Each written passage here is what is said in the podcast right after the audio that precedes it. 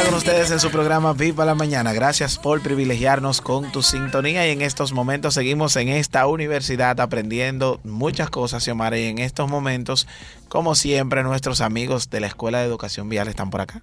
Sí, como siempre, dándonos la mano, su apoyo en estos temas tan vitales. Precisamente hoy vamos a hablar de transporte escolar Tú sabes la responsabilidad, Mel, profesor Gary y el público que nos escucha, de la gente que maneja los buses, las guaguas que transportan niños jóvenes. Es una responsabilidad grande. Así ¿eh? es. También es responsabilidad de los padres, también responsabilidad de la sociedad, de los organismos que rige, que rigen también a estos choferes. Este, este importante transporte. Así es que vamos a hablar de todo esto. Para eso contamos aquí con Alexander Javier Padilla, facilitador de la Escuela de Educación Vial del Intrant. Bienvenido a Viva la, Mañana. Qué bueno que está aquí. Muchísimas gracias a todos ustedes por la reiterada invitación que nos hace a la Escuela Nacional de Educación Vial del Intrant. Nos sentimos orgullosos también de ser parte de esta gran familia de radio educativa y nos sentimos con un gran compromiso de también colaborar en lo que es la educación y el desarrollo de la sociedad dominicana. ¿Usted había venido aquí a compartir otras Hace un tiempo, sí. Estuve por acá también, hace ya un, tiempecito, pero eh, sí, estuve acá en otra ocasión. Bueno, vamos a hablar, señores, del transporte escolar. Lo primero es, ¿quién regula el transporte escolar aquí en nuestro país? Sí, así como las otras eh, modalidades de transporte son reguladas por el Intran el Instituto Nacional de Tránsito y Transporte Terrestre, es que regula el, tránsito vehicular de transporte escolar. En este caso está enmarcado en lo que es el plan piloto de movilidad escolar que recientemente el presidente Abinader eh, hizo el lanzamiento a inicio de este mes. Qué bueno, precisamente que es un avance para nosotros, eh, para el sector educativo nacional, sobre todo el sector público que no tenía este ese sistema de transporte en zonas tan vulnerables, en barrios vulnerables como ahí en La Victoria. Y va a comenzar ahora, pero que todo esto también demanda del, conocimiento de muchas cosas, Esmelen, porque no es tan simple también. Exactamente, eso va a impactar realmente muy significativamente a más de dos millones de estudiantes a nivel nacional, partiendo de las 18 regiones y las 122 eh, distritos escolares en toda la nación.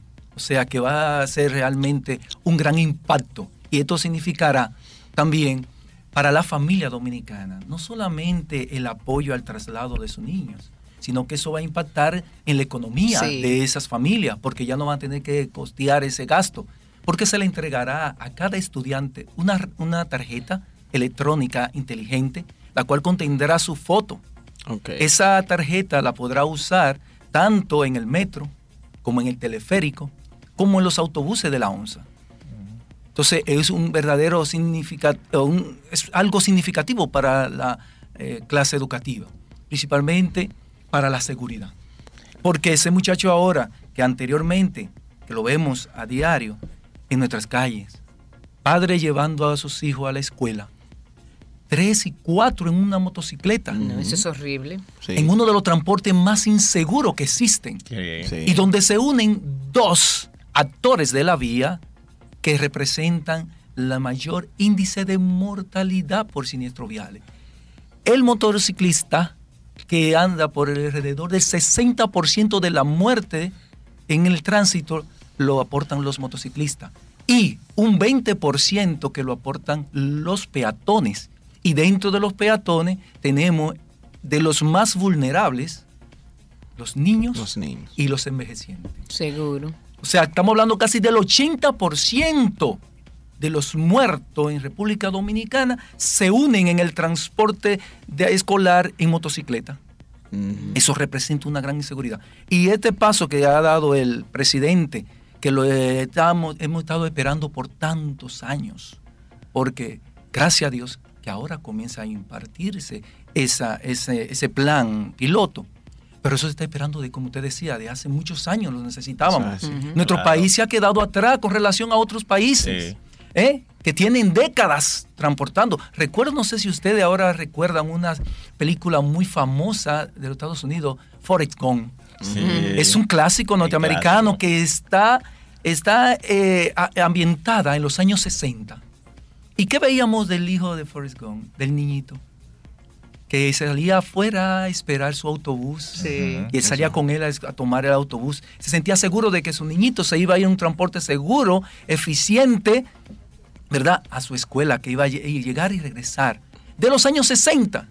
Y nosotros ahora, en año 2023, estamos iniciando. No, hay países de, y otros países del área hace mucho tiempo que están eh, mucho más pequeños que nosotros también y menos desarrollados. Eh, eh, ¿qué, tamaño abarca el plan y, hasta cuándo, cuándo va a ir creciendo? Mire, ese plan que ahora está comenzando inicialmente con unas 50 guaguas de la OMSA que están prestando el servicio en distintos lugares, principalmente como usted mencionaba. En la Victoria. Ese, ese plan piloto comienza en, con unos 100.000 estudiantes en la parte norte, de Santo Domingo Norte, comenzando por Monte Plata, eh, Yamasá, Vallaguana, Sabana Grande de Boyá, Peralvillo, así como también la Virgen de la Victoria, Hacienda Estrella, el distrito de Jaina, y también el Enigua en San Cristóbal, eh, la Caldera en Baní y también en la provincia de Peravia. O sea, ahí que está concentrado principalmente el plan piloto. Recuérdense que este plan piloto está conformado también con el Plan Nacional de Seguridad Vial de la República Dominicana. Ese plan que se ha establecido del 2021 al 2030 tiene unos objetivos bien claros y dentro de ello está esta, de la seguridad del transporte escolar. ¿Y qué dice ese plan? Que nosotros estamos dentro de los países con mayor mortalidad por accidentes viales en América Latina y mundialmente. Y tenemos una meta de ir alcanzando una reducción de la muerte anual hasta llegar en el 2030 a reducir en un 50%. Nosotros estamos con un promedio de muerte por siniestro viales de más del, doble del promedio eh, eh, en América Latina. Eso nos pone a nosotros de una vez en alerta. ¿Qué está pasando? Tenemos que, como usted decía, una responsabilidad de todos. No solamente como algunos dicen que es un asunto del gobierno. No, tenemos que involucrarnos todos. Tenemos que involucrarnos también los profesores, mm. la sociedad civil, los padres, ¿verdad? Todos colaborar para que haya una verdadera seguridad. Por eso que dice la expresión, la seguridad vial somos todos. Eso es verdad. Porque cada uno en nuestros roles, ya sea como conductor o como pasajero o como peatón, tenemos normas que cumplir cuando hacemos uso de las vías públicas, que es un entorno que parece de todo, pero que a la vez no es de nadie. Sí. Y entonces tenemos una responsabilidad de actuar conforme a lo establecido por las normativas y los reglamentos. Usted me preguntaba ahorita, ¿hay normas y reglas ya que, que lo rigen? Sí ya la movilidad escolar tiene su reglamento. Eso le iba a preguntar. Tiene su normativa técnica. El reglamento 257 es el que establece el transporte escolar. Y también tenemos entonces la, la normativa 616-22 que establece el decreto que coloca la movilidad escolar de prioridad nacional. Sí. Entonces, ¿qué nos está diciendo esto?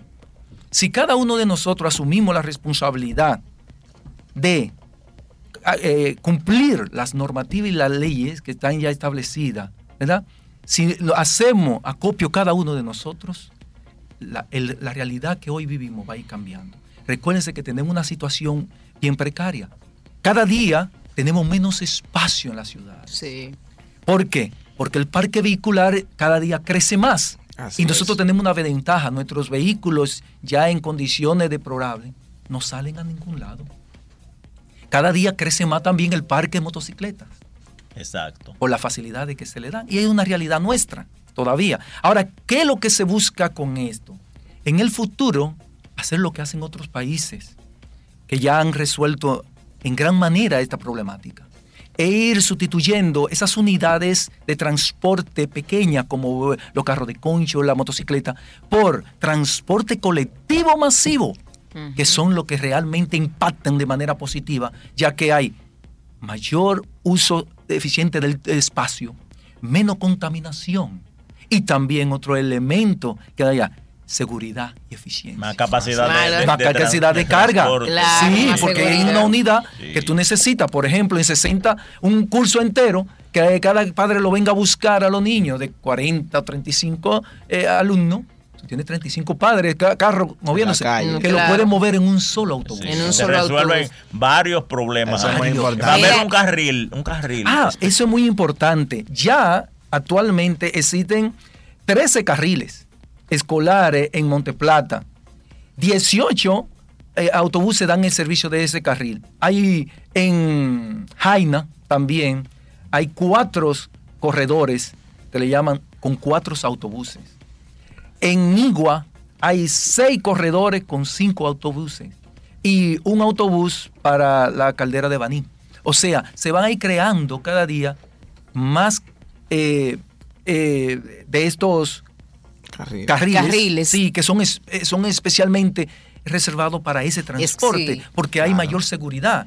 no hay necesidad. Ese elemento. Y ahí es donde entra la, conciencia de, nosotros, el ciudadano. ahí hay muchos temas de lo que vamos. Yo quiero que puntualicemos. Por ejemplo, yo le voy a decir requisitos que deben cumplir las guaguas escolares. Sí requisito también que lo que se le debe exigir a los padres y al chofer también y a la sociedad. Vamos a hablar de esa parte. Usted menciona una palabra importante. Usted decía concienciar. Sí. Mire que eso, tenemos que entender que hay una gran diferencia con relación a tener los conductores concienciados y, con, y concientizados. ¿Qué pasa? Una persona, un conductor que está concientizado, es aquel que conoce las leyes, las normas y las reglas por las cuales se debe transitar en las vías. Y el porcentaje de un 90 o más por ciento de nuestra población de conductores conoce la ley, sabe que no es correcto pasarse en rojo, sabe que no es correcto pisar la línea de cebro paso de peatonal, sabe que debe de cuidar el peatón porque es más vulnerable, conoce cuando dice una, una señal vertical, no estaciones, que no se puede estacionar y muchos se estacionan ahí mismo. Entonces, ¿qué pasa? Que el conductor necesita ahora trabajarse, y ahí trabajamos nosotros, la Escuela Nacional de Educación Vial, con la parte de la concienciación. ¿Qué es esto? Es que no solamente el conductor sepa lo que es correcto y lo que no lo es, sino que esté dispuesto a acatar la norma y cumplirla. Ponerlo en la práctica. Eso. ¿Por qué? Porque un conductor cuando llega ante un semáforo que está en rojo, puede detenerse, mira hacia ambos lados y ve que no hay un DGC. La mayoría que hacen, como los motoristas principalmente, se va el primero y después ¿qué pasa con los otros? Se van, detrás de ellos. ¿Por qué? Porque le falta concienciación. Él mira hacia los lados a ver si el, si el DGC está distraído o si no hay y se va. Bueno, está concientizado porque él sabe que es incorrecto, por eso mira pero no está concienciado. O sea, él no ha interiorizado ese saber y esa norma internamente que lo motive a actuar conforme. Actuar con conciencia. Esa es la parte. Entonces tenemos que trabajar mucho en esa parte porque la mayoría de nuestros dominicanos, cuando se van a otros países que sí se respetan la normativa y la regla, se, come, se comporta ejemplar. Ejemplar, así mismo. Por lo tanto, no un asunto de que no conoce o que tiene algún tipo de, de verdad de incapacidad para entender las eh. normas, sino que sí, pero allá usted sabe que lo van, a lo van, a multar fuertemente también, porque hay un régimen de consecuencia que se respeta. Nosotros tenemos que seguir creciendo en esa parte en lo que tiene que ver con la fortaleza de nuestras instituciones. Sí porque realmente todavía, mire, se está haciendo un trabajo enorme con esto. Por ejemplo, ahora mismo con el asunto de las multas, dándole facilidad a la persona para que la paguen hasta por internet. La persona puede ingresar a, la página de la Procuraduría y ver si tiene multa. Si tiene multa y no reconoce, puede ir delante de un juez de tránsito y impugnarla. Puede hablar y ya muchos le han ayudado a esto y mucha gente se está poniendo al día. O sea que estamos mejorando en ese aspecto. Qué bien, Sí, a mí me gustaría eh, que nos hablara, si Omar hizo una pregunta ahorita sobre los choferes, eh, pero en la parte de los choferes, a mí me gustaría que usted me, diga, eh, ¿cómo se prepara ese chofer? Porque no es cualquiera que, que debe conducir, sino que hay un, un ya un, formato diferente, ¿verdad? En llevar niños, eh, eh, la puntualidad, todos esos detalles. ¿Cómo se prepara ese chofer que va a llevar a los niños? Y su relación, su conducta. su, conducta, exactamente. Bueno, el perfil de ese chofer, que no es de otro, de, sí, no, de cualquiera. De cualquiera ¿no? no, porque va a lidiar con niños que son vulnerables. Tiene que entonces ese, ese chofer se trabaja y ya se ha estado trabajando con ellos en la Escuela Nacional de Educación Vial del Intran con relación a los perfiles que debe de llenar según la normativa técnica y el reglamento. Establece que ese conductor tiene que tener su licencia al día, un, conductor ya de experiencia. Ese conductor tiene que tener también o entregar un papel de buena conducta o de no antecedentes O sea, para ir depurándolo. Esa persona tiene que tener un entrenamiento eh, que se le da ya a través de un programa tiene que tener relaciones humanas, manejo de conflictos, que se le da que otro también, aparte de la ley 6317 para que la conozca, así como también el reglamento que hablamos de, movilidad escolar, de transporte escolar, tiene que también manejar lo que es psicología infantil, que tiene que ver con ese trato que hay que darle a los niños, porque hoy también no es como antes cuando el profesor a veces le decía palabrota al niño, sino que tiene que saber que con cierto manejo del lenguaje, ¿verdad? Tiene que ah, tratarlo, usar también lo que le conoce como el lenguaje inclusivo, ¿no? Para que no se vean tampoco como discriminaciones. Eh, ese chofer también está regulado porque tiene que andar a una velocidad prudente. Exacto. El vehículo que ustedes mencionaban ahorita, ese vehículo tiene que tener una característica específica que lo establece la normativa. Dice que es un vehículo de un color específico, con una rotulación, ¿qué comprende? Una rotulación que el Intran da el permiso, tiene que tener una licencia de operación. Y que diga escolar con un Eso, transporte escolar, que lo diga en todo el lateral. Tiene que tener, inclusive está clasificado por tamaño microbuses, eh, minibuses y autobuses. Cada uno de ellos te saben que tiene una capacidad. No, de más de nueve pasajeros, hasta el 21, otro hasta 36, otro más después de 36. O sea, eso está clasificado. Ese autobús debe de tener también unas características muy específicas. Y respetar las rutas. El chofer tiene que respetar esa ruta establecida, ah, ¿verdad? Déjeme decirle algo importante con relación a eso de respetar la ruta. Porque algunos padres tendrían como un temor pero ustedes sabían que ese vehículo tiene una ruta ya definida, establecida. Oiga, ¿cómo? A través de un GPS, que hay un centro de monitoreo mm, que va a darle seguimiento cuando sale ese vehículo del lugar por la ruta que debe ir. Y si se sale de la ruta, automáticamente manda una alerta, una alarma. Una alarma. Que se comunican con él. Dice el, reglamento que debe de tener el ayudante. Recuérdense que estos autobuses deben tener un conductor y un ayudante. Ah, eso, es muy importante. El ayudante que es que va observando el comportamiento de los jóvenes mientras se va el trayecto. Lo ayuda a subir. Pero debe saber primeros auxilios ese ayudante también. Eh, sí, se le da, allá nosotros en la escuela damos primeros auxilios. Entonces se le da ese curso a los ayudantes en caso de que tengan que asistir rápidamente a uno de los niños, saber cómo lo van a tratar. Y es importante que ese, ese autobús tiene que tener cámaras internas para ir grabando todo lo que ocurre ahí. Deben entender como el punto. Aparte de lo que usted decía, que tiene que tener ese brazo del el, letrero de pare, para que cuando se despliegue ese letrero, todos los conductores, no importa por dónde vengan, tienen que detenerse. ¿Por qué? Porque cuando un niño está desmontándose o montándose, o sea, bajando, subiendo de un autobús, hay alto riesgo en la, en, área del entorno, la, de la circunda, porque a veces no se sabe la, acción que el niño va a tomar.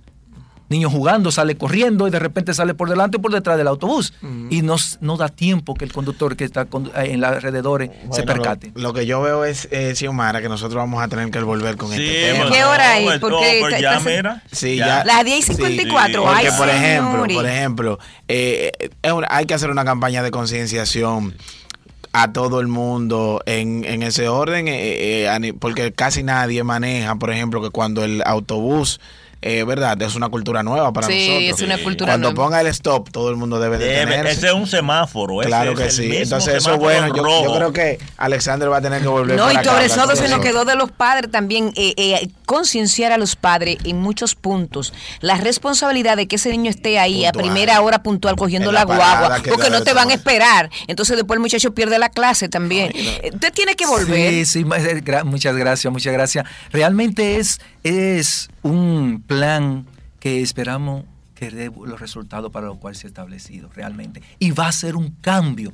en la sociedad Oh, dominicana. yo- yo sé extraordinariamente, no solamente en lo social, en lo económico, en la calidad de vida de la familia, Seguro. en la seguridad. Y, y en la calidad de, la educación también, muy importante. Excelentemente. Recuérdese que eh, está bajo la sombrilla del Ministerio Del de Ministerio de Educación. No, es que O sea esos niños llegan con menos estrés, eh, van con otra actitud Y, también. está, este, y- y el- la sensación de seguridad de que ellos van a Van ahí. retornar por ahí mismo, Sí. en el mismo vehículo, con el cuidado del, del chofer y del auxiliar.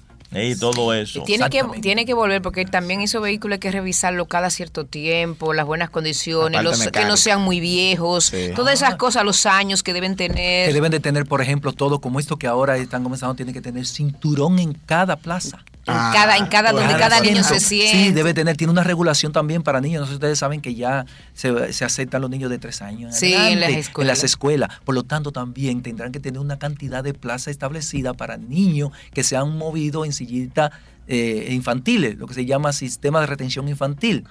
Eso lo va a tener que tener y el niño que tenga esas condiciones tiene que ir ahí con su cinturoncito bien seguro y transportado hacia su escuela y regresar También a su para-. Y el sí, comportamiento del niño dentro de la, de Claro. la guagua, dentro Bueno, del Muy señores. bus. importante.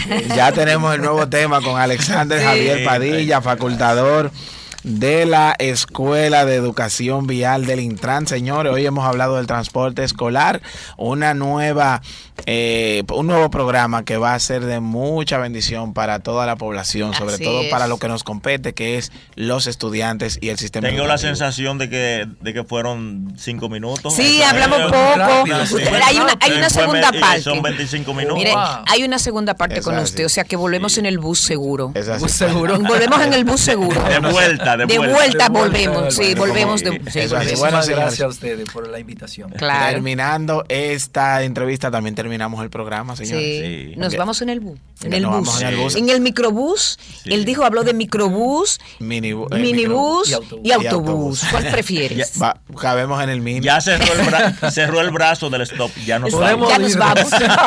Bueno, señores, mañana volvemos con otro programa más. Esto fue ¡Viva la mañana! yeah.